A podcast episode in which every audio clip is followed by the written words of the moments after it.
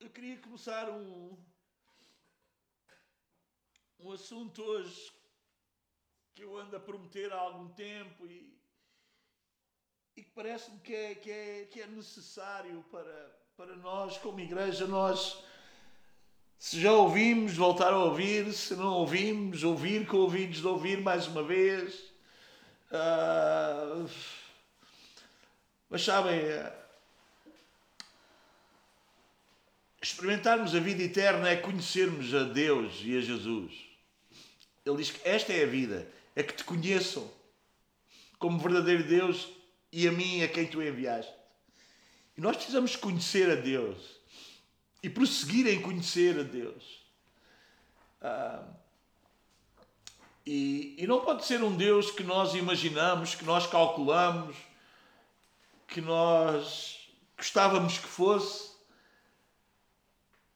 Tem que ser o, o Deus verdadeiro, tem que ser o Deus único, porque como nós cantávamos, único porque não há outro, porque Ele é acima de todos os deuses, porque Ele é, é não há mais nenhum como Ele. E como nós o podemos conhecer, irmãos, não é não é através dos nossos sentimentos, não é através dos nossos sonhos, como nós o podemos conhecer de verdade, é quando nós nos debruçamos pela palavra, ele é revelado na palavra, e, e quando nós o entendemos pela palavra e o, e o pomos em prática, quando nós obedecemos ao que ele diz que é, ao que ele diz para nós sermos.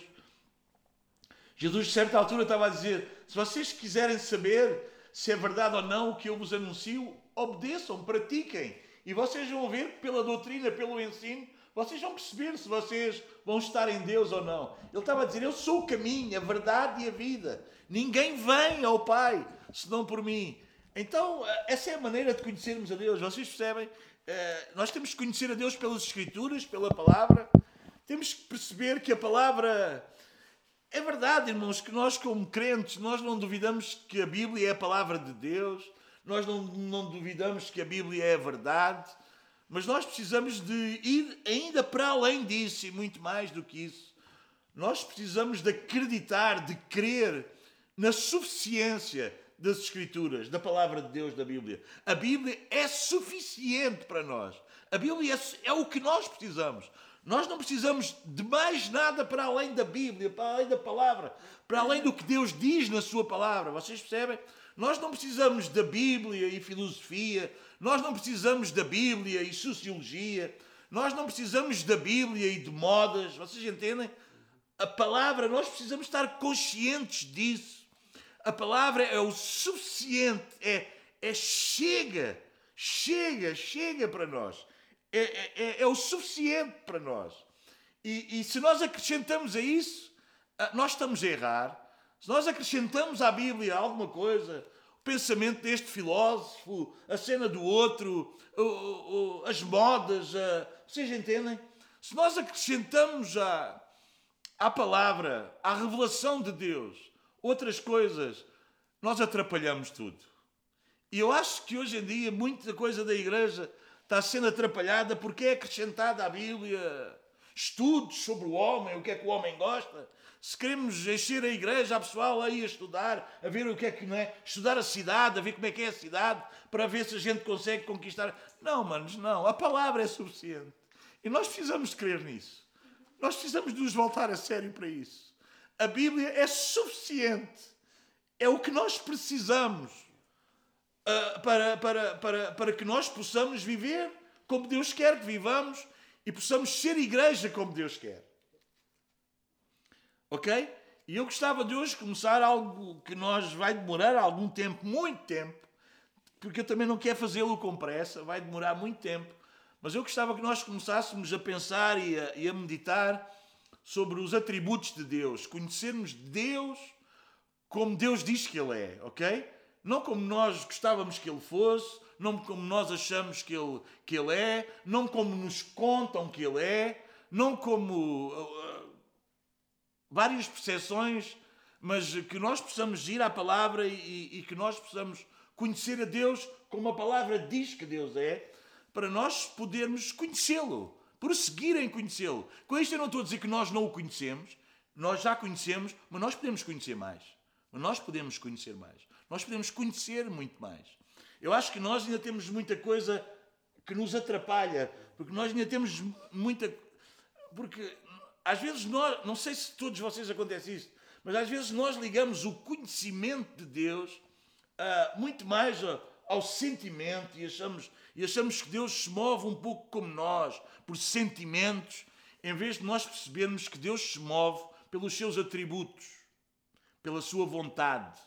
Vocês percebem? E às vezes achamos um pouco, não é? confundimos um pouco, baralhamos aqui um pouco, porque Deus é amor e isso é um dos atributos dele, não é? E então achamos às vezes que Deus pode ser assim um, um sentimentalão, né? E então Deus, é, se calhar, Deus está ali com o coração todo coisa. E Deus não se move por sentimentos, Deus move-se pela sua vontade, Deus revela-se e Deus move-se e Deus age segundo a sua vontade. E nós precisamos conhecê-lo, como as Escrituras dizem que Ele é, para nós, da melhor maneira. Irmãos, à medida que nós vamos conhecendo cada vez mais como Ele é, segundo as Escrituras, olhem, a nossa adoração muda, o nosso louvor muda, o nosso palavreado muda, a nossa vida muda, porque à medida que nós vamos estando na Sua luz, nós temos luz. Vocês entendem? E deixam de ser os nossos achos, o que nós ouvimos, o que nos contaram, o que nos disseram, mas à medida que nós vamos prosseguindo neste conhecê-lo, neste conhecimento dele, nós vamos ficando bem melhores e todas as nossas ações irão ficando bem melhores. Amém? Vocês percebem? Ok? Primeira coisa que eu gostava de que nós víssemos hoje, e se vocês estão a escrever, podem escrever lá em Jó 22, 21, diz: Une depois a ele.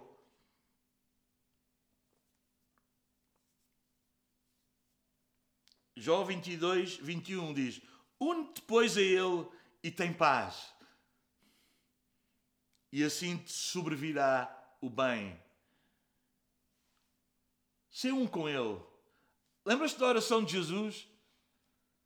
Jesus orou ao Pai e disse: Pai, eu oro para que eles sejam um, como eu e tu somos um. Hã? Essa é a glória que Ele nos deixou. Ele não nos deixou a glória de Salvador, que é unicamente dele. Ele não, não nos deixou a glória de Criador, que é unicamente. Ele não, ele não reparte essa glória com ninguém, mas Ele deixou-nos uma glória, que é qual é a glória? Qual é o milagre? É sermos um. É Deus, quem se une ao Senhor é um espírito com Ele. Aleluia! Ah, irmãos, eu não sei se vocês vibram com isto, mas isto, mas isto é tremendo. Isto é tremendo. Ele diz: Eu, eu vou, eu vou para o Pai, não se perturbe o vosso coração. Se vocês creem em Deus, creiam também em mim. Ah, se não fosse assim, eu dizia-vos, mas é assim, mas é assim. Na casa do meu pai há muitas moradas e eu vou preparar-vos lugar. E se eu for, eu vou para que vocês estejam onde eu estiver. E sabem onde é que nós estamos agora? Nós agora estamos no Pai. Na altura só Jesus estava no Pai.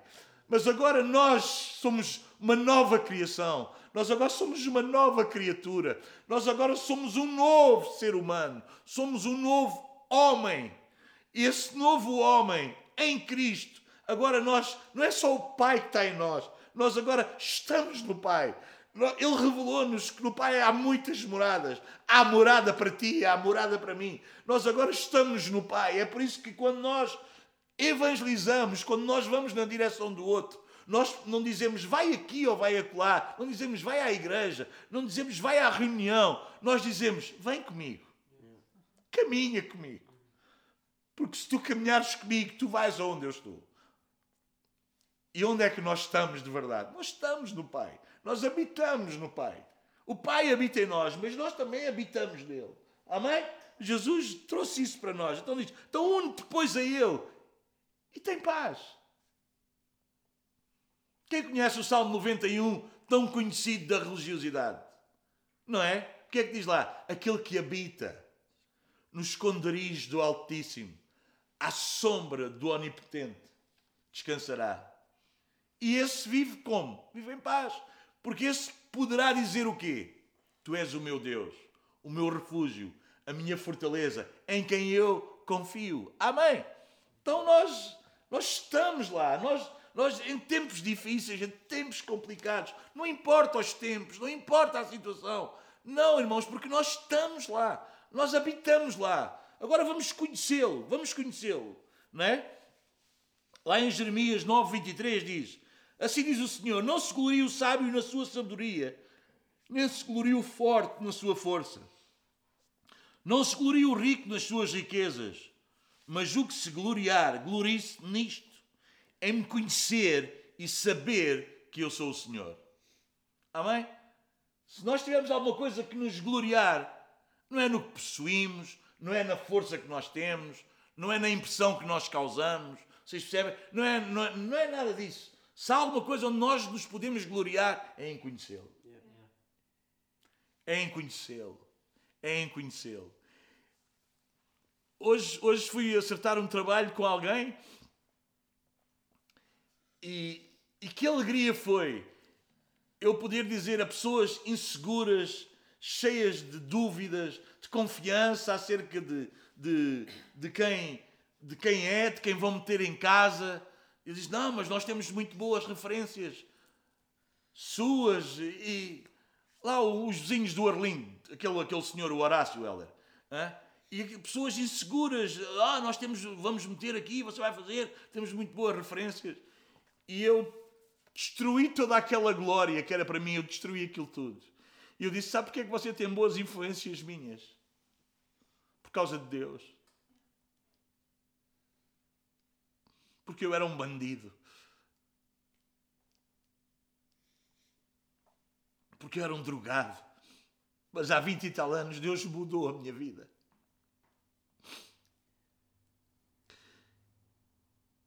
Eu contei-lhe aquela situação que vocês sabem, que a maior parte de vocês sabem, quando nós fizemos o trabalho nas Seguritas, que o homem lá ficou todo aflito, porque aquilo era preciso uma. Eles iam fazer uma, uma, uma inspeção a tudo, iam ver tudo. E, e o homem disse-me: Veja lá quem é que mete cá, veja lá os empregados que mete cá, porque eles vão vasculhar tudo e se a pessoa tem algum problema, eles não deixam entrar, porque nós estávamos mesmo perto do cofre onde eles têm o dinheiro. E um dia liga-me o homem e diz-me, lá um dos chefes daqui, diz-me: Ó, oh, Sr. Domingos, está, estamos aqui com um problema. Eu disse: Não, mas diga. Mas sabe, não é que nenhum empregado seu, é que é mesmo consigo. É que eles foram ver que lá no passado eu tinha problemas com a polícia e por causa do meu estilo de vida. E eu estava a contar essa história a eles hoje estava a dizer: Eu não posso apagar o meu passado. Isso aconteceu, isso foi uma realidade. Agora o meu presente é bem diferente. Este domingo não existe, este domingo acabou. Eu agora sou um novo homem. Eu agora, se alguém vos foi dizer que nós somos de confiança, é porque Deus mudou a minha vida. Se vocês podem elogiar e estavam a elogiar o André e, ah, e o seu filho, assim, sabe? Se você pode dizer isso, é por causa de Deus. Porque se nós temos alguma coisa que nos gloriar, irmãos, não aceites glória nenhuma para ti. Não aceites. Não aceites. Não permitas isso. Não permitas isso. Quando tiverem a exaltar a ti, aponta isso para Deus. Aponta isso para Deus. Ah, tu és muito boa pessoa. Eu não. Eu não. Eu não sou boa pessoa. Porque se não for Deus em mim, eu não sou boa pessoa. Aproveita isso. Porque se, se temos que nos gloriar, se há alguma coisa que nos temos que gloriar, se há alguma glória, é em conhecê-lo. É em conhecê-lo. É em conhecê-lo.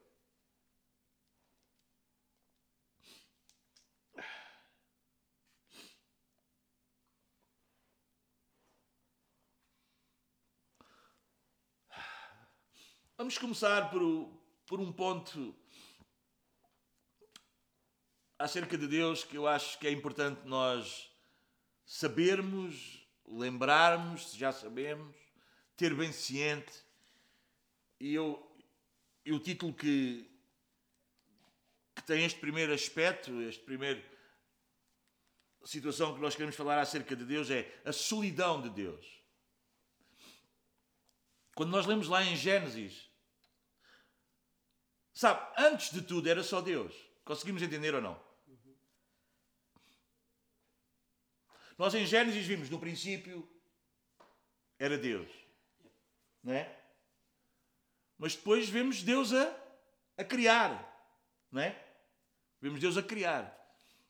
Mas se nós formos ler o Evangelho de João, nós vimos antes disso. Nós vimos antes. João leva-nos ao que mais nenhum Evangelho nos leva, nem mais nada na palavra nos leva. João leva-nos mais atrás ainda do que Gênesis. Ele diz: no princípio era a palavra. Então, era só Deus. Era só Deus. Não havia mais nada.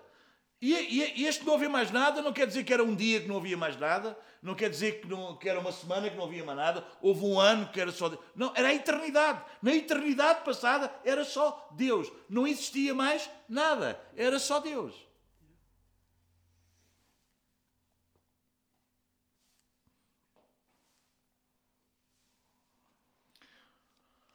Nós estamos pouco habituados a, a, a pensar acerca disto.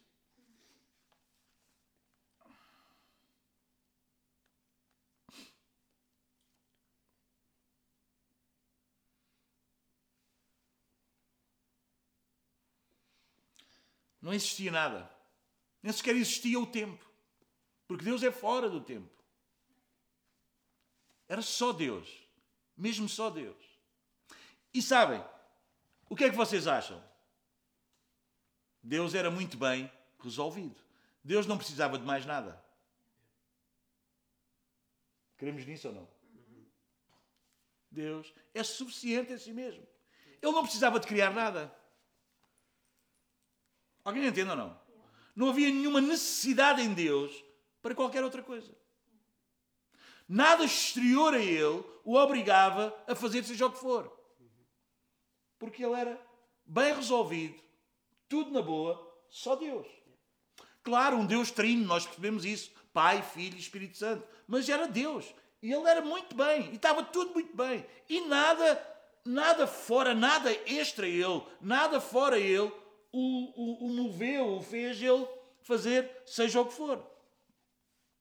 Não existia o céu, não existiam os anjos para louvar, não existia o universo para ser sustentado pela sua palavra poderosa. Não havia nada nem ninguém senão Deus. Deus estava só. Só, mas completo. Só, mas suficiente. Só, mas satisfeito em si mesmo. Não necessitava de mais nada. se o universo, ou os anjos, ou os seres humanos lhe fossem necessários de algum modo, eles teriam sido chamados à existência logo desde a eternidade. Ao serem criados, nada vieram acrescentar a Deus na sua essência. Porque Ele não muda. Conseguimos entender? Conseguimos entender? Nada do que foi criado foi acrescentar alguma coisa a Deus na sua essência. Nós precisamos estar convictos disso. Vocês percebem? Às vezes achamos que a criação que veio ali, ah, Deus, mas ah, pá, Deus criou isto, então Deus ficou. Não, irmão, não acrescenta nada a Deus. Deus era Deus sem nada e Deus continua a ser o mesmo Deus, apesar de ter criado tudo. Vocês? Nada fora Ele acrescenta alguma coisa a Ele.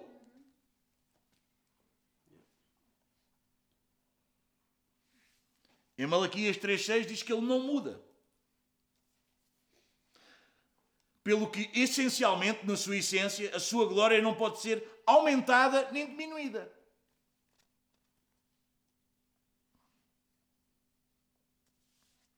Deus não estava sob coação, nem obrigação, nem necessidade alguma de criar. Resolver fazê-lo foi um ato puramente soberano da sua parte não produzido por nada alheio a si próprio, não determinado por nada, senão o seu próprio desejo, a sua própria vontade. Abram lá em Efésios 1.11.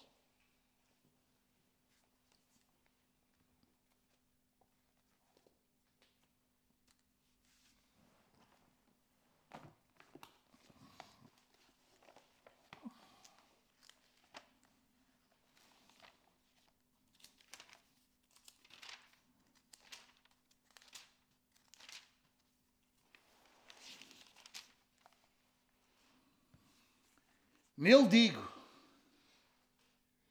em quem também fomos feitos herança, havendo sido predestinados, conforme o propósito daquele que faz todas as coisas segundo o conselho da sua.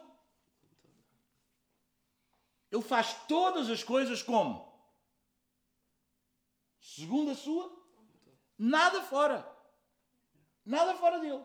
Ele fez todas as coisas por ele mesmo, partindo dele mesmo, sem necessidade alguma. Ele não precisava de nada fora dele, vocês percebem? Ele não fez nada para que ele fosse mais, acrescentasse mais, houvesse alguma mudança nele, nada. Ele faz todas as coisas segundo o propósito da sua vontade. O facto de criar foi simplesmente para a manifestação da sua glória.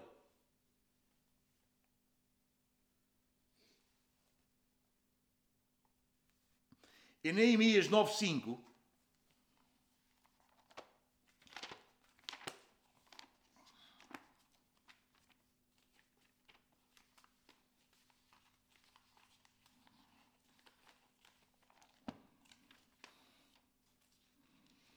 Quem consegue encontrar aí?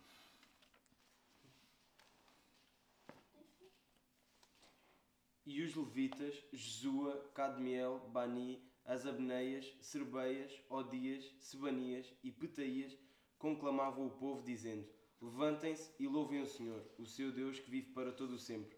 Bendito seja o teu nome glorioso, a tua grandeza está acima de toda a expressão de louvor. Amém? Vocês percebem? Quando eles estavam a ser desafiados para louvar a Deus, o que é que eles vão dizer? Eles vão dizer: toda a grandeza dele está acima disso. Vocês percebem? Todo o louvor que ele possa receber ele é tão grande, tão grande, tão grande, que a beleza dele, quem ele é, está acima disso. Você percebe? Quando, quando ele é louvado, pode surgir a ideia de quando se está a louvar a Deus, não é? parece que Deus pode haver ali alguma cena. Deus, por exemplo, quando nós elogiamos alguém, não é? como nós dizemos a alguém, essa pessoa fica mais bem vista, fica mais. Vocês percebem? Deus, na sua essência, Deus é igual. Porque a beleza dele, a majestade dele, é acima dos louvores. Por muito que ele seja louvado, não sei se me estou a fazer entender, conseguimos entender, por muito que ele seja louvado, isso não acrescenta nada, isso não aumenta nada, porque ele é bem maior do que os louvores que ele recebe. Amém? Amém? Deus não ganha nada nem sequer com a nossa adoração. Ele não precisava dessa glória externa,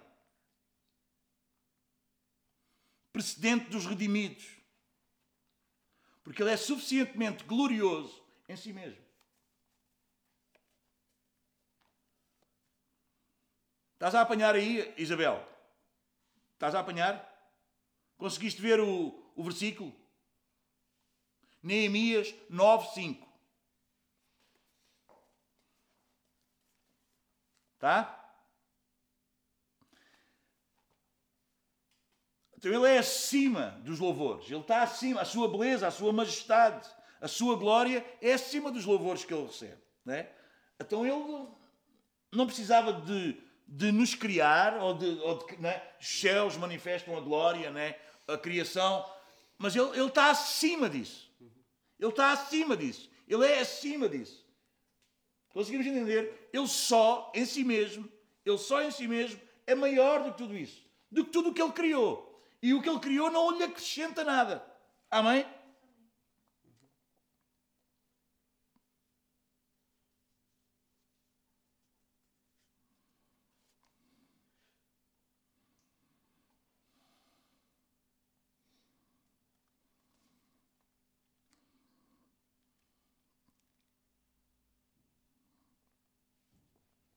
Vai lá ao Salmo 16.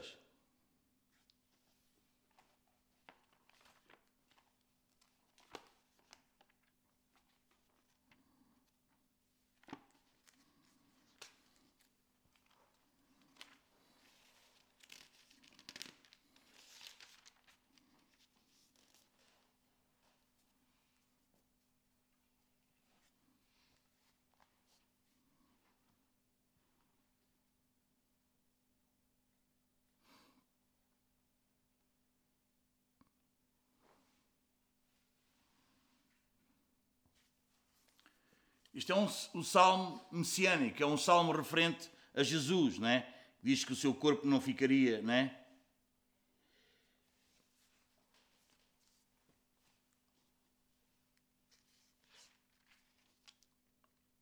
Não permitiria que o corpo dele sofresse corrupção e isso tudo. Isto é um salmo messiânico, um salmo referente a Jesus.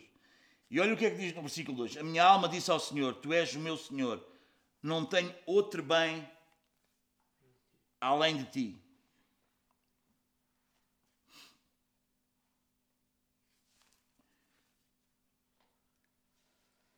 Mesmo o próprio, vamos ver se a gente consegue entender isto. Mesmo Jesus, que era Jesus, como homem, quando ele veio aqui como tenho outro bem além de ti, quer dizer,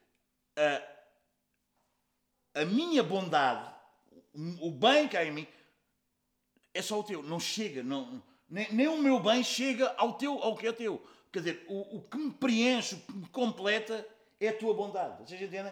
Até o próprio Jesus diz para o Pai, diz para Deus, vocês entendem? Que não há outro bem além, que não, não percebe? Não há, nem ele acrescenta nada. Não há nada além, não tem outro bem além de ti. És tu quem é. Dá para entender, conseguimos entender. Quanto mais nós, vocês percebem? O versículo 3 diz o quê? Diz lá. Quanto aos fiéis que há na terra, eles é que são os notáveis em quem está todo o meu, o meu prazer. Para os outros, Jesus, para nós, para homens, ele consegue consegue impactar, vocês conseguem, conseguem, conseguem acrescentar. Ele acrescentou para nós. Para Deus, nada. Vocês entendem? Para Deus, nada. Não é? Nós conseguimos influenciar uns aos outros. Nós conseguimos fazer com que o outro fique um pouco melhor. Nós conseguimos acrescentar uns aos outros. A Deus, nada. Conseguimos entender isso? Conseguimos entender esta maravilha. Deus, só Deus, é Deus e chega, e ponto, e acabou. Deus é absolutamente. Deus, vocês percebem, Ele é honrado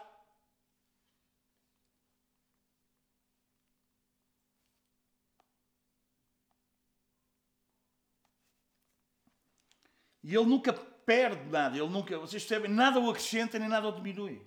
Vocês percebem? Deus é Deus. E, e na sua essência, naquilo que ele é, nada, nada mesmo o, o, o, o diminui. Nem na, não podemos acrescentar nada, nem retirar nada a ele. É por isso que quando ele nos chama, é por isso que quando ele nos salva, irmãos, ouçam, nós não, não vamos fazer favor nenhum a Deus. Vocês percebem? Nada, nada vai, nada vai. Ele só fez isso pela sua imensa graça e de sua livre e espontânea vontade. Nada em nós o faz afastar-se de nós ou aproximar-se de nós. Nada, nada, nada. Ele não se move ou não se deixa de mover por nada de nós. Será que dá para entendermos isso? Nós éramos tão pecadores como os outros.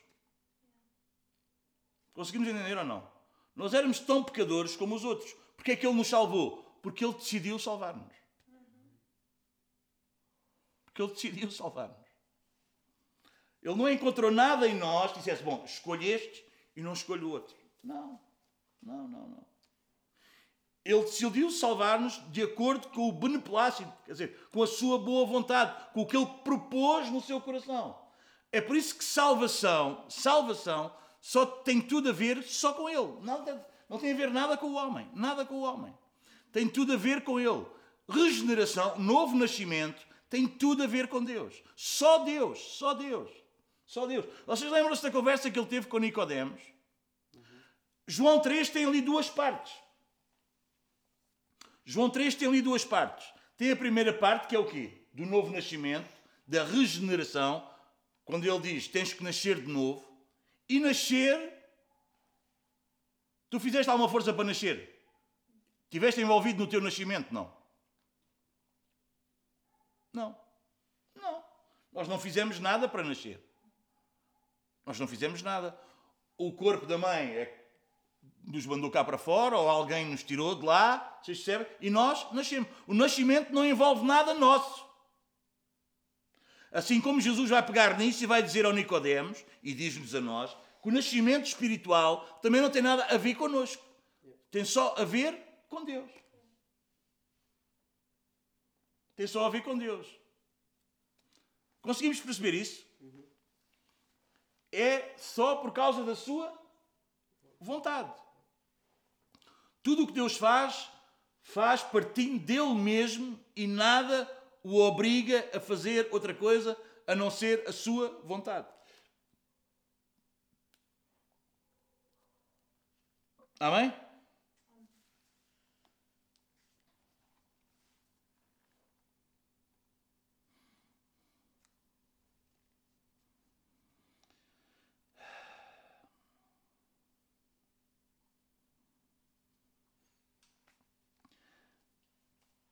Deixem-me ir a João 3 só para vos explicar isto melhor. Vamos lá João 3. E se calhar a gente hoje ficamos por João 3. Deixem-me ir a João 3 com vocês.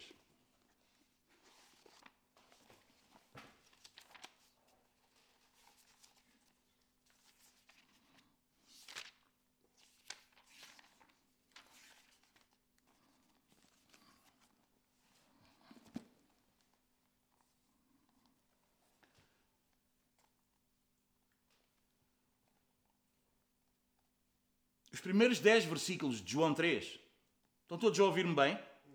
Os primeiros 10 versículos falam-nos do novo nascimento, da regeneração. Ok? Jesus está a ter uma conversa com Nicodemos, um homem religioso, mas um homem natural, um homem não nascido de novo. Ok? Ele é religioso, ele tem uma religião, vocês percebem? Mas ele não é um homem nascido de novo, ele é um homem natural. E o homem natural não entende a Deus. Deixemos-nos de coisas. Conseguimos perceber isso ou não? O homem natural não entende a Deus, não compreende a Deus. As coisas de Deus são loucura. E nós precisamos estar convencidos disso. Porquê, Domingos? Porquê é que estás a dar tanta ênfase a isso? Porque há pessoal que acha que uns acreditam e outros não. E porque uns acreditam e outros não, então Deus dá um privilégio aos que acreditam. Precisas de acreditar, tu precisas de crer. Mas o homem natural não pode. Não pode conhecer a Deus. Precisa acontecer um milagre no homem. E esse milagre só Deus é que pode fazer. Só Deus é que pode fazer. Vocês percebem? Conseguimos perceber isso? Só Deus é que pode fazer o milagre de o novo nascimento, da regeneração do homem, porque a partir aí da regeneração é que o homem começa a ouvir Deus e a conhecer a Deus. Porque se Deus não faz o milagre da regeneração, do novo nascimento, o homem não ouve Deus. A nossa salvação é a ação divina, é Deus vindo ao nosso encontro, é Deus escolhendo-nos a nós. Amém ou não amém? Vamos ver isto aqui em João 3 e depois por toda a Bíblia, porque a Bíblia não se contradiz. Mas aqui é Deus escolhendo o homem, não é o homem escolhendo. Eu sei que isto ofende as mentes carnais. Eu sei que isto ofende as mentes carnais. Eu sei que isto ofende, porque o homem gosta de ter direito na coisa. Vocês percebem? O pessoal gosta de acreditar no livre-arbítrio. Vocês percebem? Na cena, na cena de. Então, mas Deus colocou uh, Adão no Éden e, e, e ele pôde, podia comer da árvore da vida ou podia, ou podia comer da árvore do bem e do mal, não é? É verdade. Mas nós, a segunda aliança, a no, esta nova aliança, ai irmãos, nós temos que, é por isso que se não conheces a Bíblia, tu tens uma ideia de Deus errada. Porque o novo concerto que Deus disse que faria agora não era como o antigo. Vocês percebem? a novo concerto que Deus faz, eu farei um novo concerto, uma nova aliança com eles, não como a aliança passada, não como foi no passado. Eu vou pôr as minhas leis no coração deles e eles vão me obedecer. E aqueles que não eram o meu povo agora serão o meu povo, e eu serei o seu Deus. Eles, vocês entendem? E eu vou perdoar o pecado deles, e eu não me vou lembrar mais do pecado deles, e eles não vão precisar que ninguém ensine mais nada. Vocês não dá para entender ou não? É Deus fazendo em ti, irmão. É Deus fazendo em ti. E nós, ao conhecermos Deus como Deus diz que é, para nós também sabermos como é que nós somos, ou senão a gente andamos aqui todos baralhados. Vocês entendem? A ação. Nós hoje, se nós hoje estamos aqui, irmão, isso só traz glória para Ele. Mas a glória para Ele, irmão, não é porque Ele fica mais rico por causa disso. A glória para Ele somos nós, os privilegiados, de ser participantes dessa glória. E nós damos-lhe glória porque nós somos participantes disso. Ele faz-nos participantes dessa glória. Vocês entendem? Mas não tem nada a ver connosco, tem tudo a ver com Ele. Porque a nova aliança não tem a ver com a antiga aliança. Vocês entendem? Não tem nada a ver com o antes. Em Cristo há uma nova geração, há uma nova criação, há uma nova humanidade, há um novo homem. E quando é que a igreja consegue entender isto? A gente não pode pegar num Adão e fazer comparações. A gente não pode pegar num Noé e fazer comparações. A gente não pode pegar num Abraão e fazer comparações. Vocês entendem, irmãos? São uma sombra, são um tipo, mas não é. A aliança que eu farei com eles é diferente. Eu fiz uma aliança com vocês e vocês desviaram, cada um fez, tinham um zelo sem entendimento, perderam-se. A nova aliança que eu farei com eles não será como a antiga aliança. Vamos lá ler, eu acho que é em Jeremias. Vamos ler em Jeremias para vocês perceberem isso. Para vocês não dizerem que eu estou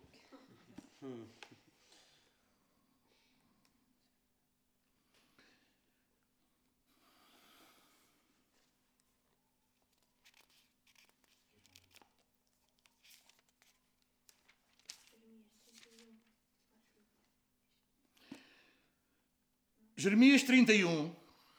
Jeremias 31, vocês estão lá? 31, 31. Olha o que é que diz.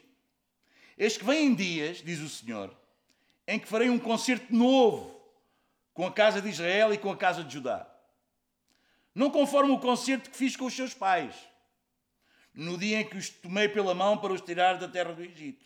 Porquanto eles invalidaram o meu concerto, apesar de eu os haver desposado diz o Senhor.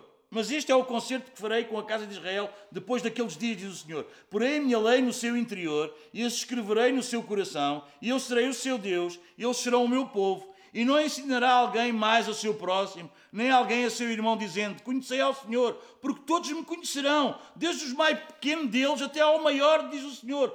Porque eu lhes perdoarei a sua maldade e nunca mais me lembrarei dos seus pecados. E na carta aos Hebreus, o autor da carta aos Hebreus vai pegar neste texto e vai dizer isto referente a quê? À igreja. Então, irmãos, o que é que nos faz, o que é que nos faz nós, nós, nós, eh, deixa-me só eu não perder aqui, não perder aqui isto. O que, é, o que é que nos faz nós? É Deus, foi Deus que fez esse milagre. Foi Deus que operou em nós. Foi Deus que fez o quê? A regeneração fez de nós novas criaturas, novos homens. Amém? No capítulo 30, 32, no versículo 38 diz: Eles serão o meu povo, eu serei o seu Deus. Eu lhes darei o mesmo coração e o mesmo caminho, para que me temam todos os dias, para seu bem e para bem dos filhos deles. Eu farei com eles um concerto eterno, que, se não, que não se desviará deles, para lhes fazer bem, e porei o meu temor no seu coração, para que nunca se apartem de mim. E alegrar-me-ei por causa dele. Vocês percebem o que é que é isto de nascer de novo? Deus faz um concerto com o homem hein? que não dá para quê? Para quebrar. Eu vou fazer um concerto não como um concerto antigo. Amém? Eu vou fazer um concerto não como fiz no passado. Que eles se desviaram, que eles se perderam, por causa da fraqueza deles. Mas agora, o novo aliança, o novo concerto que eu vou fazer com eles, hein, não dá para quê? Não dá para quebrar. Porquê é que não dá para quebrar? Porque é em Deus. Porque foi Deus que fez. Porque é Deus que coloca em nós a natureza dele. Porque nós somos gerados de uma semente incorruptível que não se pode corromper. Amém ou não amém? Vocês conseguem entender? Eu porei neles que o mesmo coração e o mesmo caminho. Para quê? Para que me temam todos, todos os dias. Então, vamos lá.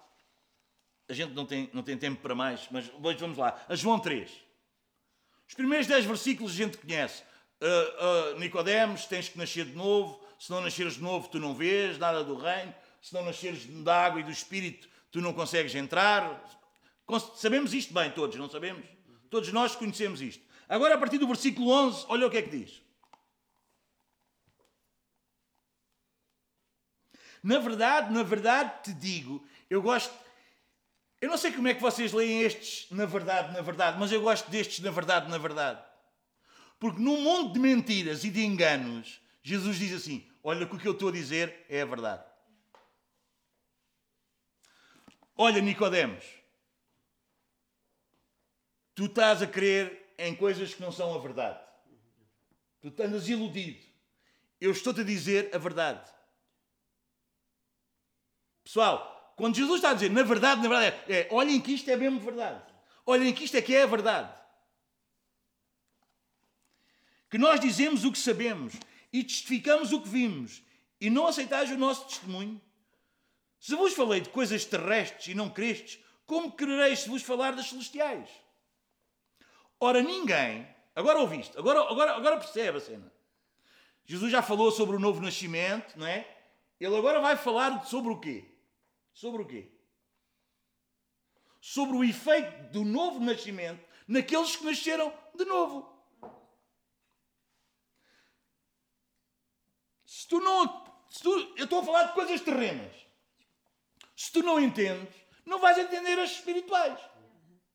Porque para entenderes as espirituais tem que acontecer o milagre de quê? Do novo nascimento. Tu nasceres de cima, tu nasceres do alto, tu nasceres de Deus.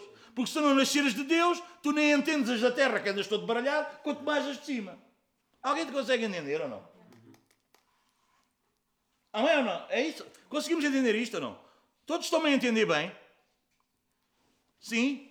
Ele está a dizer, então, se eu falei de coisas terrenas, de quê? De nascer, e tu não entendeste, como é que tu vais entender as espirituais? E ele vai dizer: ninguém subiu ao céu senão o que desceu do céu, o filho do homem que está no céu. E depois ele vai lhe mostrar como Moisés levantou a serpente no deserto, assim importa que o filho do homem seja levantado para que todo aquele que nele crê não pereça, mas tenha o quê? A vida eterna. Não vai ter, não é uma coisa que fica para o futuro, é uma coisa que quem nasceu de novo tem. E, como é, e qual é o testemunho do que nasceu de novo?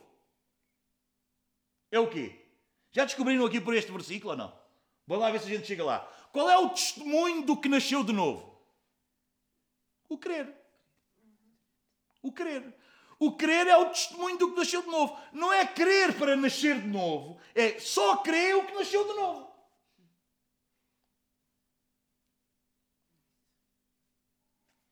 O testemunho de uma nova criatura, o testemunho de que Deus operou na vida de alguém, é o quê? É o crer. É o crer. Ele começou a acreditar em quem? Em Jesus. Sim ou não? Começou a acreditar em Jesus, na sua obra, no que ele veio fazer, é? que ele veio de Deus, que ele veio do, é? foi ele o único que veio, é? que ele é o, o Salvador do mundo.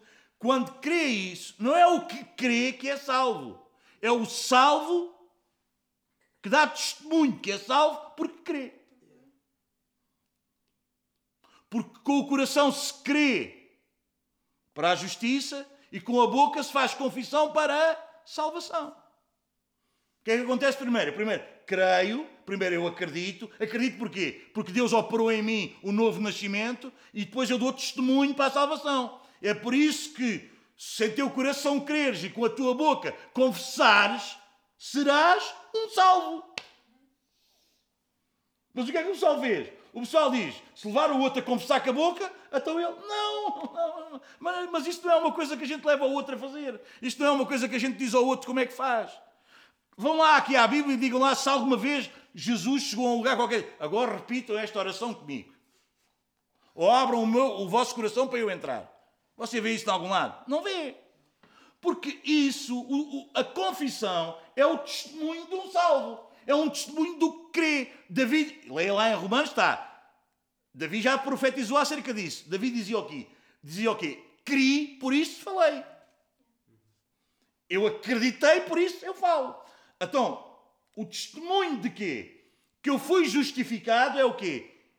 É a fé. Ok? É eu crer. Mas nós somos salvos pela fé. Somos salvos por quê?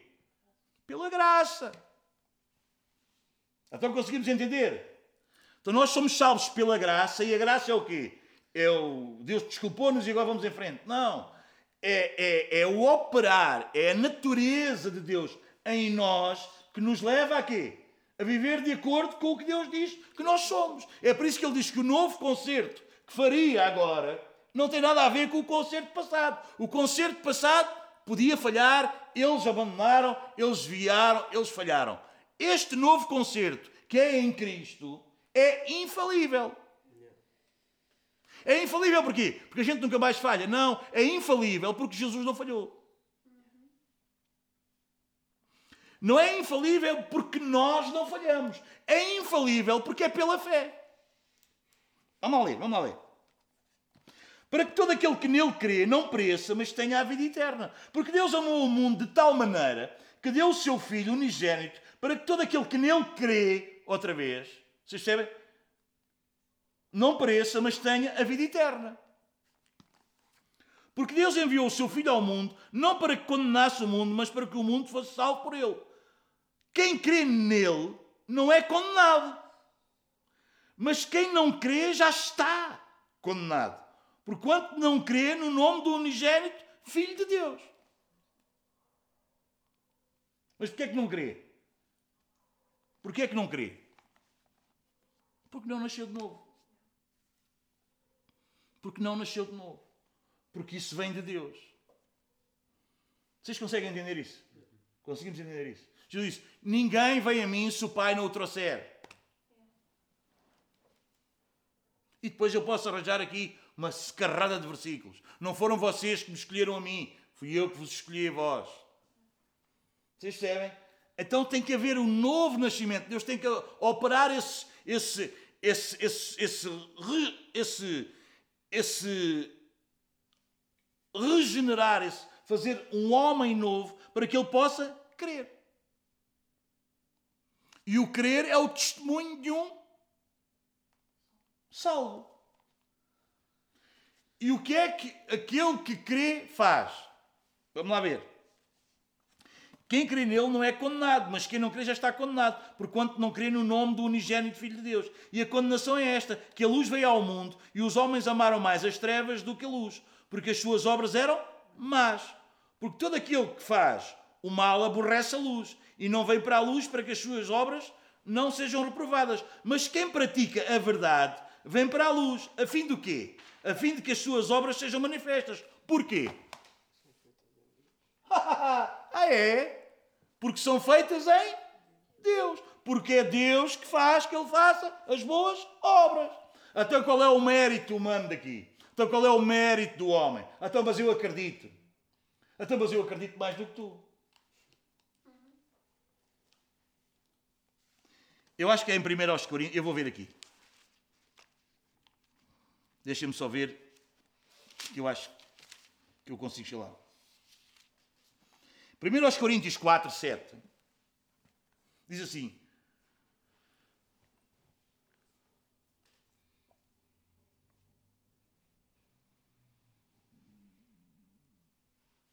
Porque quem te diferença? E que tens tu que não tenhas recebido? E se o recebeste, por te glorias, como se não o houvesses recebido. Percebes? Como é que tu te glorias, eu tenho fé, o outro não tem fé? Como se aquilo que tu tens não tivesses recebido. Então não dá para nos gloriarmos, vocês percebem? Não dá para gloriar. Porque aquilo que nós temos, recebemos.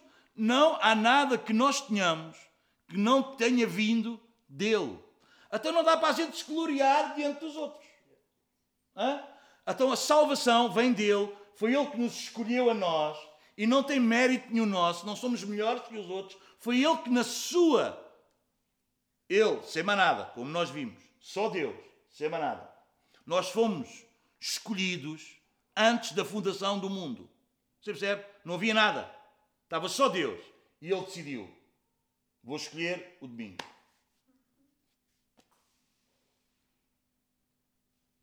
Você entende? Vou escolher o Domingos. E está. Porquê? Porque eu quis escolher. Porque foi da minha vontade. Nada exterior, nada o obrigava.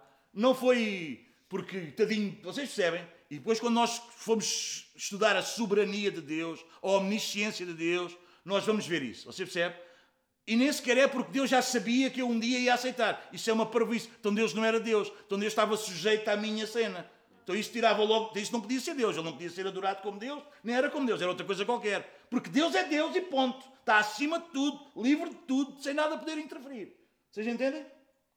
Conseguimos entender isso? Mas ainda de lá chegar devagarinho. Mas conseguimos perceber isto, manos. Isto é tão importante. Isto é tão importante. É por isso que depois nós temos outro louvor. É por isso que depois nós temos outra adoração. Porque o facto de nós estarmos aqui, irmãos, de sermos igreja, foi Ele. Não havia mais nada, não existia mais nada, era só Ele e estava tudo bem. Sem necessidade alguma. Mas Ele decidiu, por sua livre, espontânea vontade, sem mais obrigação, pelo beneplácito da sua vontade, pela sua boa vontade, vocês entendem? Ele decide escolher-nos. Vamos lá, para não, para não esticarmos mais, vamos lá a Romanos, capítulo 11.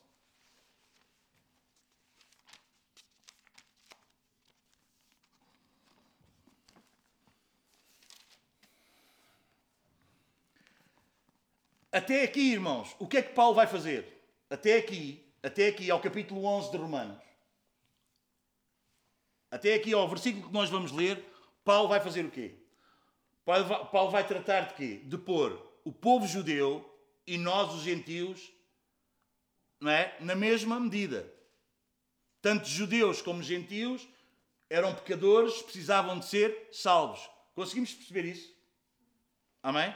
Conseguimos perceber isso? No capítulo 9 temos aquela situação para que se mantenha, para que se, se mantenha o, o propósito da eleição, que é Deus que elege, que é Deus quem escolhe, o, o, o Paulo vai dizer o quê? O Paulo vai dizer acerca de Jacó e de Isaú. Escolheu um, rejeitou o outro. Mas os dois foram abençoados por Deus. Qual é, qual é, o, que é que isso, o que é que isso fala para nós? Qual é a diferença que houve entre Jacó e Isaú? Eles foram abençoados os dois, eles tiveram família, eles tiveram terras, eles tiveram isto tudo. Qual foi a diferença entre Jacó e... Porquê é que Deus diz que escolheu Jacó e rejeitou Isaú? Se todos os dois viveram, Isaú não, não morreu. Não é? Continuaram a viver, tiveram família, tiveram terras. Qual é a diferença entre o Jacó e Isaú? Pensem lá um bocadinho. Ah, para nós percebermos aqui o contexto da nossa salvação. Qual é a diferença entre o salvo e o não salvo? As pessoas não vivem, não têm trabalho, não, não é? Vivem como nós. Qual é a diferença do salvo e do não salvo? Qual é a diferença entre o Jacó e o Isaú? Sim, mas o que é que demonstra que ele foi escolhido? Se eles tiveram família. O, o Isaú também teve a família dele.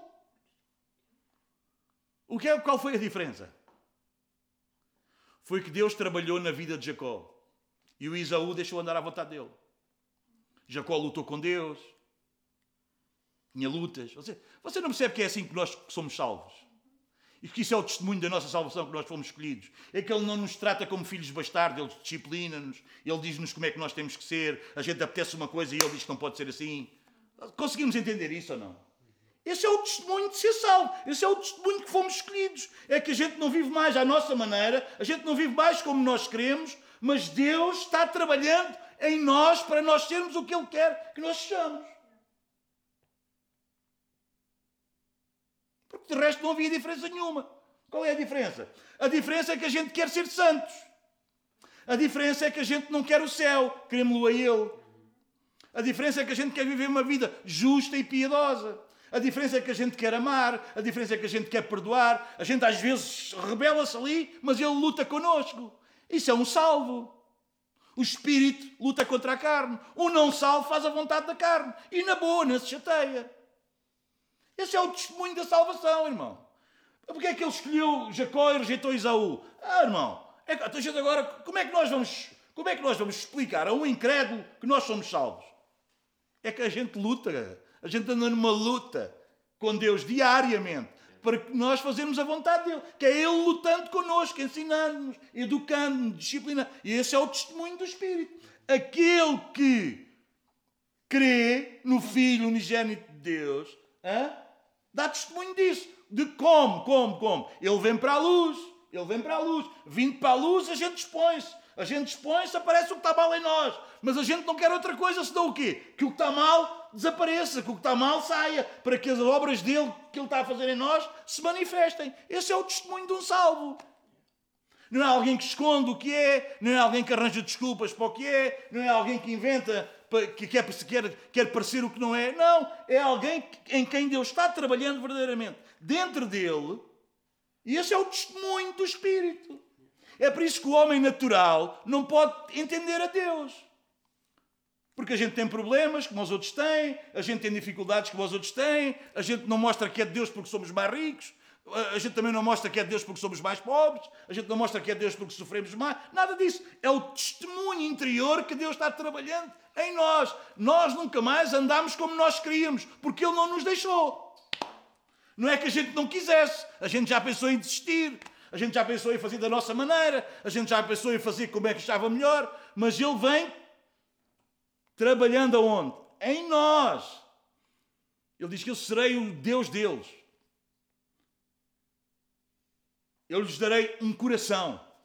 Eu lhes darei um caminho. Isso não é bonito, digam lá. Isso não é fixe. Isto não é brutal. Ah, olha, irmão, isto é brutal. E, e, e, o apóstolo Paulo, percebendo tudo isso, explicando tudo isso, nos primeiros 11 capítulos, ele chega aqui ao final do, do capítulo 11 e diz assim: porque como é, como é que a gente. Como é que ele vai explicar? Porque ele depois tem aqui uma luta para explicar. E nós havemos de chegar lá. Vou só lançar aqui o, o coisinho para vocês ficarem a pensar nisso. Então, mas há a soberania de Deus. Deus faz a vontade dele. Né? Então nós, como é que é? Se, ele, se é Ele que faz em nós, se nós não estamos envolvidos, né? que é o que diz lá no capítulo 9, então porque é que ele condena uns? Não é? Essa é a pergunta. Então, se ele se faz tudo o que lhe apraz, se ele é Deus, então não é porque é castiga uns e outros, vocês percebem? E o apóstolo Paulo diz, humanamente, como é que a gente... Humanamente é impossível. Humanamente... Quem é que compreende isto? O homem espiritual. O homem espiritual. Porque todos mereciam condenação, não é? E nós não conseguimos entender porque é que ele escolhe uns e outros ficam condenados. O homem natural não entende estas coisas. O homem natural não entende como é que um trabalhador que é contratado ao final do dia, só trabalha à última hora, recebe o mesmo que os outros trabalhadores que trabalharam todo o dia desde a manhã. E o que é que diz lá em Lucas? Quem são vocês para mexer com a minha bondade? Eu faço bem como eu quero. Se eu quero pagar o dia todo a estes, não foi o que Jesus contou. Se eu quero pagar o dia todo a estes, eu pago. Ninguém tem que criticar a minha bondade. Aqui no capítulo 9 de Romanos, Paulo vai mais longe. Paulo diz: Ó, oh, boca calada, quem és tu que replicas com Deus? Se Deus quer exercer misericórdia com um e não com outro, é Deus. Onde é que o barro, onde é que o caco vai dizer alguma coisa ao oleiro? Vocês percebem? Então fica de bico calado porque ele é Deus. E quem é espiritual percebe essas coisas. Quem não é espiritual fica muito coisa. Ah, mas como é que é isso? Deus escolhe uns, outros não. Então o apóstolo Paulo diz assim: ó oh, profundidade das riquezas. Estou no versículo 33 do capítulo 11. Tanto da sabedoria como da ciência, do conhecimento de Deus. Quão insondáveis são os seus juízos e quão inescrutáveis os seus caminhos. Claro! Isto é uma confusão. Para quem não é espiritual. É ou não é? Porque quem compreendeu o intento do Senhor? Ou quem foi o seu conselheiro? Ou quem lhe deu primeiro a ele para que lhe seja recompensado? Vocês percebem o que é que Paulo está a dizer? Porque dele, por ele e para ele são todas as coisas. Glória, pois a Ele eternamente. Amém. E depois vem o capítulo 12, que nós sabemos muito bem. Depois disso, ele, então por causa disso, pessoal, rogo-vos, irmãos, eu peço-vos, irmãos, pela compaixão de Deus, pela misericórdia de Deus, que apresenteis os vossos corpos em sacrifício vivo, santo e agradável a Deus, que é o vosso culto racional. Mas quem é que se vai apresentar a Deus como oferta? O nascido de novo. Só esse é que se apresenta. Só esse é que quer ser uma oferta. Só esse é que o presente é ele. Porque o homem natural quer é presentes de Deus. Há muita gente na igreja querendo presentes de Deus, querendo milagres de Deus, querendo que Deus faça. Só é o presente, só é a oferta aquele que é nascido de novo. Aquele que percebe que ele é que é a oferta. Ele é que é o presente. Ele é que é para se entregar. E quem é que gera isso? Quem é que opera isso no homem? Ele, Deus. O religioso não é assim. O incrédulo não é assim. Não é? O ímpio não é assim. Só é assim quem? O nascido de novo.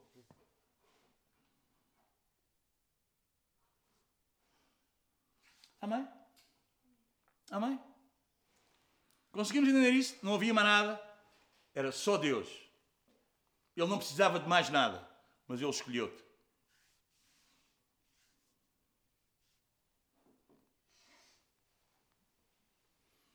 Como é que eu sei que Ele me escolheu? Por causa da fé. O justo viverá pela fé. Até aí como é que eu tenho fé? Porque Ele me deu o novo nascimento. Eu agora quero o que não queria, desejo o que não desejava, inclino-me para, para o que não me inclinava, falo o que não falava, penso no que não pensava envergonho do que antes me gloriava. Arrependo-me quando nunca me arrependia, tinha sempre razão. Amém. Esse é o testemunho de um salvo. Isto é um testemunho de um salvo. E lá em 1 Coríntios 13 diz assim, 5 diz, e vê se tu estás na fé. Não seja o caso de seres reprovado. Percebem? Eu tenho que ver se estou nisso. Tenho que ver se Deus continua. Senão, como é que é? É ou não é? O testemunho que eu sou, é com isso que já, aos anos que eu vos ando a dizer, obediência é para filho. Obediência é para filho. Tu podes dizer mil e uma vez este, obedece. Vê lá que a palavra diz assim, olha que está escrito assado. E ele, ó, ah, eu sou muito fraquinho, eu não consigo, eu não aguento. Somos humanos. Obediência é para filho, obediência é para quem nasceu de novo. Obediência é para quem nasceu de novo. Porque isso é, é, é, é, operado por Deus em nós. Não é uma coisa que é ensinada pela religião, não é uma coisa que é o, que é o pastor, porque ele diz: não haverá necessidade de quem vos ensine.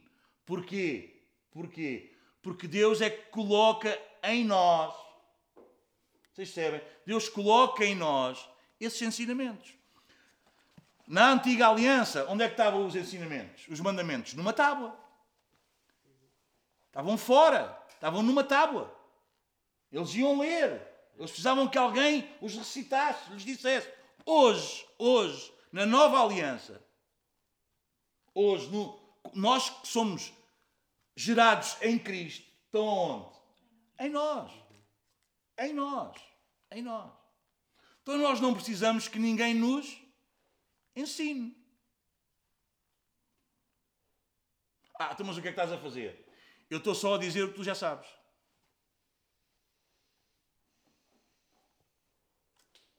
Amém? Eu estou só a dizer o que tu já sabes. Ao a palavra ao ser proclamada, ao ser anunciada, não é? O que é que acontece? Faz eco nos nossos corações e o que é que nós dizemos? Amém. É, eu identifico-me com isso. É isso mesmo. O Amém quer dizer, eu faço parte disso. Eu também fui um dos eleitos. Eu também fui um dos escolhidos. Eu também nasci de novo. Amém? Então a gente não tem que pressionar o outro, não tem que dizer ao outro, vê lá, tens de ser assim. Não. Paulo, Paulo também nos diz: olha, não vais com cenas de filosofias humanas, de dias de festa, de, de cerimónias, de comes, não comes. Não, não, não. Não, não. Porque está o Espírito de Deus está a operar dentro de ti a obra. É por isso que aquele que começou a obra em ti é fiel para, para terminar. Para terminar. É por isso que o papel do líder, o papel do pastor, não é andar a guardar as ovelhas, ver se elas se perdem. Não. É alimentá-las. O pastor não tem que guardar as ovelhas, a ver se elas fazem disparates. Não, não. O papel do pai não é guardar o filho a ver se o filho faz disparates. O papel do pai é ser um exemplo para o filho e ensinar o filho a viver de verdade. Porque todos nós já percebemos que guardar os filhos não dá. Ou ainda não percebemos? Agora temos que alimentá-los bem. Temos, temos. Temos que ser igreja como igreja deve ser. E ser igreja como igreja deve ser não é ter o grupo das crianças, o grupo dos jovens. Não, não. Isso, isso emburreceu o pessoal. E isso foi uma coisa, foi uma coisa que foi, foi-se buscar ao mundo. Foi-se buscar às filosofias. Vocês percebem? Essa coisa, jovens com jovens, não é? Oh, não, o que a Bíblia diz, o que a Bíblia diz é que os, os mais novos têm que andar com os mais velhos, porque se andares com os sábios, sábio serás. Mas não, os jovens têm que ter com os jovens. O grupo de jovens é que é importante para os jovens. Não, qual grupo de jovens, pá? Qual grupo de jovens? Têm que andar com os mais velhos para aprender a ser homens. E é suposto que os mais velhos sejam homens e mulheres. Vocês entendem o que eu estou a dizer? É por isso que nós no Dom não temos o grupo dos jovens. Nem o grupo das crianças. Não temos. Nem quero isso. E isso está implantado desde o início. Porque isso minou a igreja ter um grupo de crianças com 6, 7, 8 anos numa classe, alguém que vai contar a história do Golias. E depois no final vai pôr Jesus muito bonito e depois quem é que quer aceitar Jesus? Então lá 10, eu já aceitei. E depois o outro também aceita. O problema é quando ele faz 14 anos, vai embora. O problema é quando ele faz 15 anos, que vai embora. Que não quer saber. Enquanto anda ali iludido com aquilo, o problema é que não há verdade. Está ali enfraquecido, uma coisinha, uma, uma, uma, uma coisa. Também, também só, só se dá com aqueles. Só se dá com os de 8 anos, só se dá com os de 10 anos, não tem relação nenhuma com gente mais velha, gente mais sábia, gente mais responsável. Não. Na escola anda com os da idade dele. Chega à igreja, anda com os da idade dele. Em casa está a mexer no computador. Quando é que ele lida com a gente mais velha? Quando é que ele aprende a ser? Porquê é que você acha que nós insistimos em que os filhos estejam connosco nos cultos? Na reunião é para quê? É para quê? É para eles verem como é que tu adoras. E vê lá como é que adoras, que eles estão a aprender contigo. É para eles verem como é que tu oras. E vê lá como é que oras, porque eles estão a aprender contigo. Porque os sábios, só, alguém só é sábio se andar com os sábios. É isso que a Bíblia diz. Não é? Como é que a gente quer que o pessoal cresça se mete miúdos com miúdos? E a igreja não substitui os pais. Isso foi outra loucura. Os pais em casa não oravam com os filhos, não liam a Bíblia com os filhos, não. Mas depois na igreja era. Não, isso é, isso é antibíblico. Como é que uma coisa que é antibíblica a gente quer que Deus abençoe? Porque a Bíblia diz: olha, com o teu filho sentam em casa, à mesa, fala dele, quando fores pelo caminho, fala, ensina estas coisas. Está lá Deuteronômio 6. Mas a gente tirou, a gente, a gente acha que se a gente tirar coisas daqui, que Deus faz na mesma. Se a gente rezar muito, a gente determina no nome de Jesus. E os nossos filhos são salvos. Não, a gente tem que ir aqui e viver segundo o que está aqui. E se nós vivermos segundo o que está aqui, se os pais ensinarem os filhos, não quer dizer que na igreja não ajude, claro que sim, mas isso é só um complemento, irmão.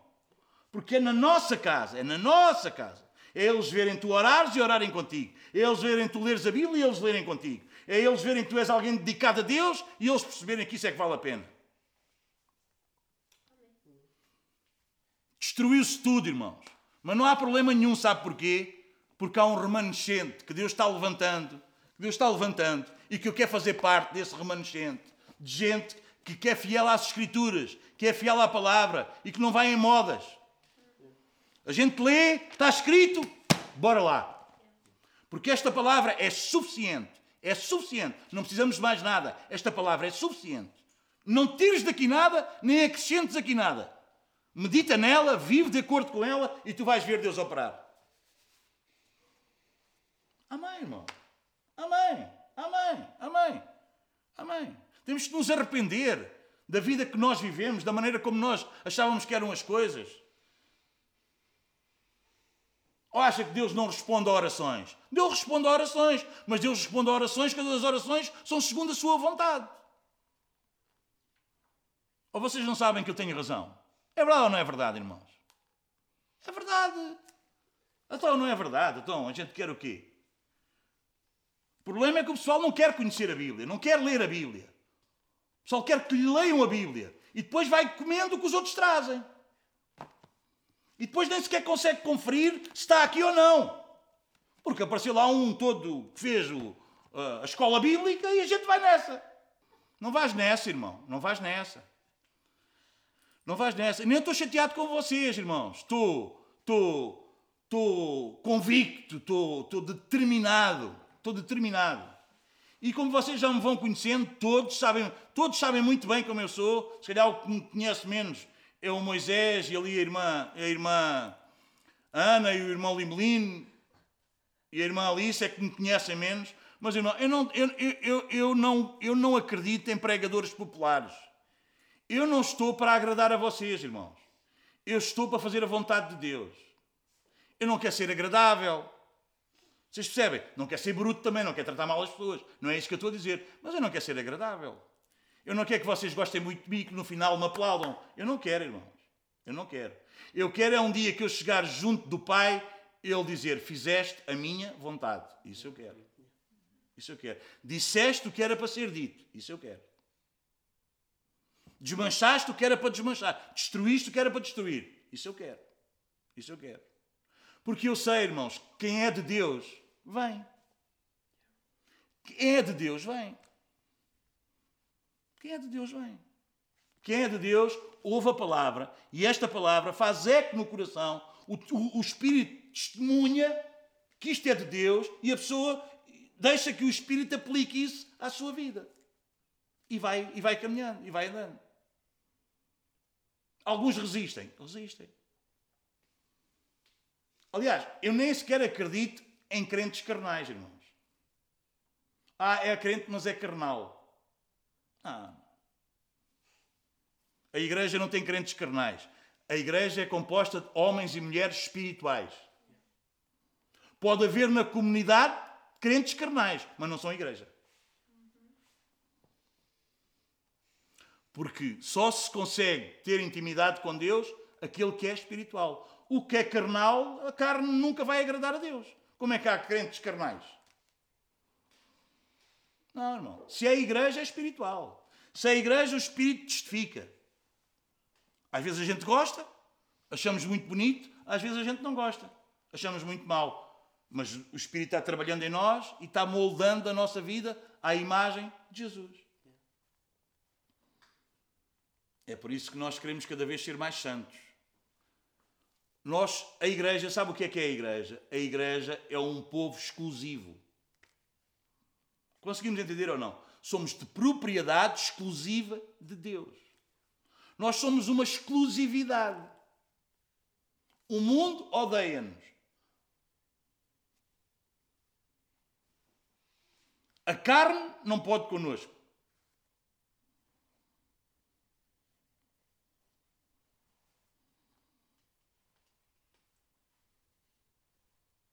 Que é espiritual diz: Amém, bora lá, vamos nessa. É de Deus. Deus está trabalhando comigo. Deus está aí tocando. Deus está disciplinando.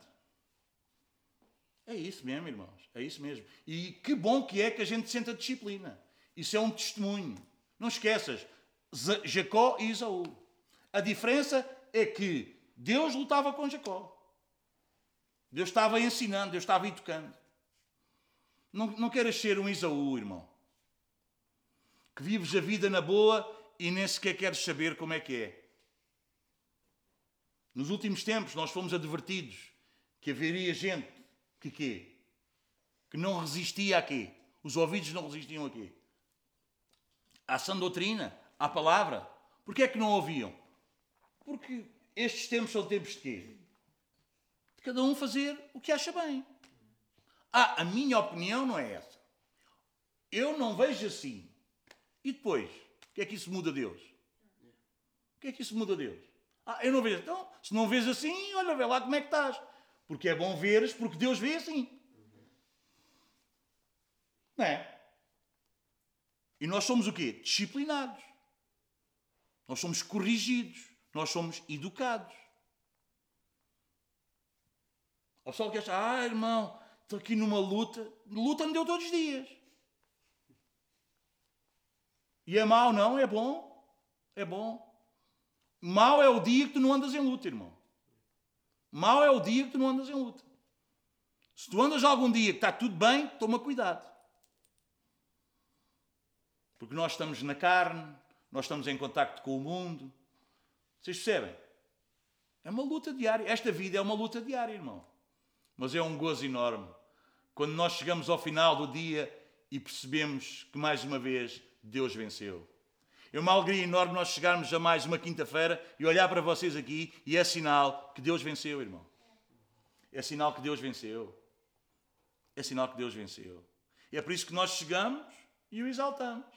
E dizemos ao único que é digno de receber a honra, a glória, a força e o poder. Por que é que nós dizemos isso? Porque isso foi a nossa vida hoje. Porque Ele venceu. Ele não só nos escolheu, mas Ele deu-nos garantias, irmão. O novo concerto não é como o antigo. O antigo estava sujeito a quê? A ser quebrado. Era condicional. O primeiro concerto, a primeira aliança, era condicional. Esta agora é incondicional. Porquê que é incondicional? Porque foi Ele que fez a obra em nós. E quem cumpriu foi Cristo. Então a gente agora não consegue fugir.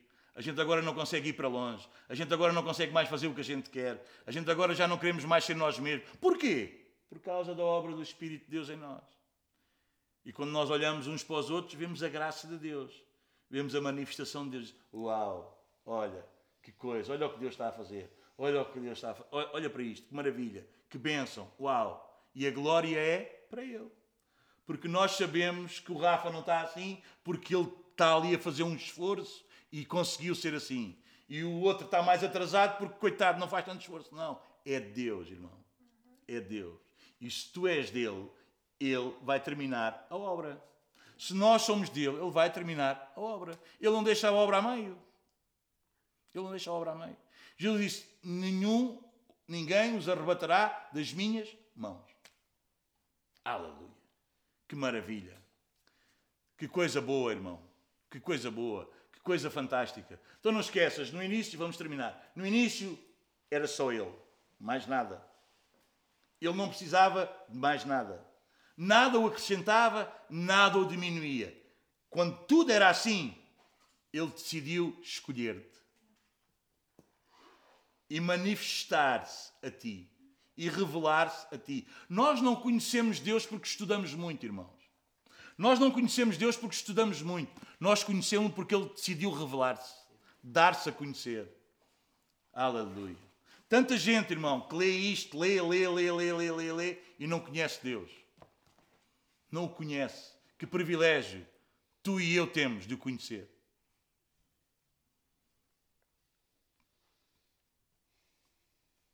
Aleluia. Aleluia. Ah, irmão, tu hoje és mais santo. És. Estás mais de acordo com a palavra, estás. Dá glória a Ele. Dá glória a Ele. Está-se cumprindo. Diz que Jesus foi, como dizia a Escritura. Jesus passou por isto, como dizia as Escrituras. Isto, irmão, a tua vida é assim também. Estás assim, como diz a Escritura. Estás assim, porque no livro está escrito a teu respeito. Porque tu foste criado em Cristo Jesus. Aleluia. Então, irmão, tá? Ele é o Deus que revela o fim desde o princípio. Tu já sabes como é que vais acabar. Eu já sei como é que vou acabar. Aleluia. Ah, irmão, o nosso futuro não é incerto. a gente não precisa de ir às cartomantes, a gente não precisa de ver os signos, a gente não precisa, oh, irmão, a gente não precisa de consultar o psicólogo. Diz lá que até, diz lá, havemos de consultar os mortos acerca dos vivos. Por favor. Por favor. Consultar os mortos acerca dos vivos. Nunca. A gente pensa que está só a dizer os mortos que é os. Não. Os estão espiritualmente mortos. Como é que alguém que está espiritualmente morto me vai dizer a mim como é que é a vida? Não pode. Não pode. Eu até respeito a opinião, tudo bem, mas a mim que ele me diz como é que é a vida é a palavra. Quer lá saber se ele estudou. Ele foi estudar com pessoas que negam a Deus. Ele aprendeu com gente que é contra as Escrituras. E agora vem-me dizer a mim como é que é a vida. Agora um psicólogo vem-me dizer a mim como é que eu sou. Por favor. Não, não, não, não. Não, não, não. Não, maneira nenhuma. Nunca na vida. Ele pode ter estudado muito o homem, mas ele não conhece quem criou o homem. Por isso, irmão, nada. Comigo não. Comigo nunca. Na vida. Nunca na vida. Nunca na vida. Obedece a esta palavra. Medita nesta palavra. Vive de acordo com esta palavra. E tu vais ver o que é que tu precisas. Se precisas de alguma coisa dessas.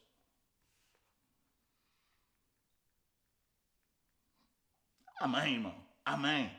A Bíblia é suficiente. A Bíblia é suficiente. Suficiente não é só a verdade, não é só. Eh, não, não, não é só não tem erros, não é só a palavra de Deus, porque um ataque, ouçam, a Bíblia tem ataques também. A palavra tem ataques do inimigo, irmão. Tem ataques do inimigo. E um dos ataques do inimigo nestes últimos tempos é esse: é a insuficiência das Escrituras. Tudo bem, isso é verdade, mas não é suficiente. Eu preciso disto também, eu preciso do outro também, eu preciso de ouvir a opinião do outro, eu estou assim, também preciso de ser acompanhado por aqui, eu estou assim, também preciso de ser acompanhado por lá. Você percebe? Como se isto não fosse suficiente. E depois há gente que do púlpito mistura isto com tudo o resto. Tu vais a uma livraria cristã, evangélica, encontras lá mais livros de autoajuda não é da ajuda do alto, é da autoajuda. É de tu seres capaz. Do que livros sobre os atributos de Deus, sobre quem Deus é. Vai a uma livraria e vê o que é que vende. Vai e vê. Vai e vê. Ouve as pregações e vê o que, é que, o que é que é dito, o que é que é falado. Ouve. A ver se falam das Escrituras. Ouve. Preste atenção. Ouve com ouvidos de ouvir. Eu hoje estudo coisas, eu hoje ouço pessoas, eu hoje estudo coisas que há um tempo atrás eu falava mal, eu não conseguia ouvir. Ainda hoje estava a testemunhar isto para a minha filha, dizia, epá, não conseguia mesmo, que aquilo era horrível. Que raio, o que é que é isto? Hoje é o meu alimento. Porque os nossos ouvidos também são educados, irmãos. Porque os nossos ouvidos também são educados. Porquê é que vocês acham que Estevão foi apedrejado? Porque os ouvidos daquelas pessoas não estavam preparados para ouvir o que era de Deus. E eles rejeitavam o que era de Deus. Porque isso enfurece as pessoas. Deus nos ajuda, irmãos. E Deus ajuda. E Deus está nessa. E Deus está nessa. Agora, dá ouvidos ao Espírito de Deus. O Espírito sempre vai guiar em toda a verdade. O Espírito vai levar a palavra. Amém? Isso mesmo, pessoal. Louvado seja Deus. Vamos terminar. Deus é bom, Deus é maravilhoso. Hã? Vamos dar graças a Ele, irmãos. Vamos dar graças a Ele.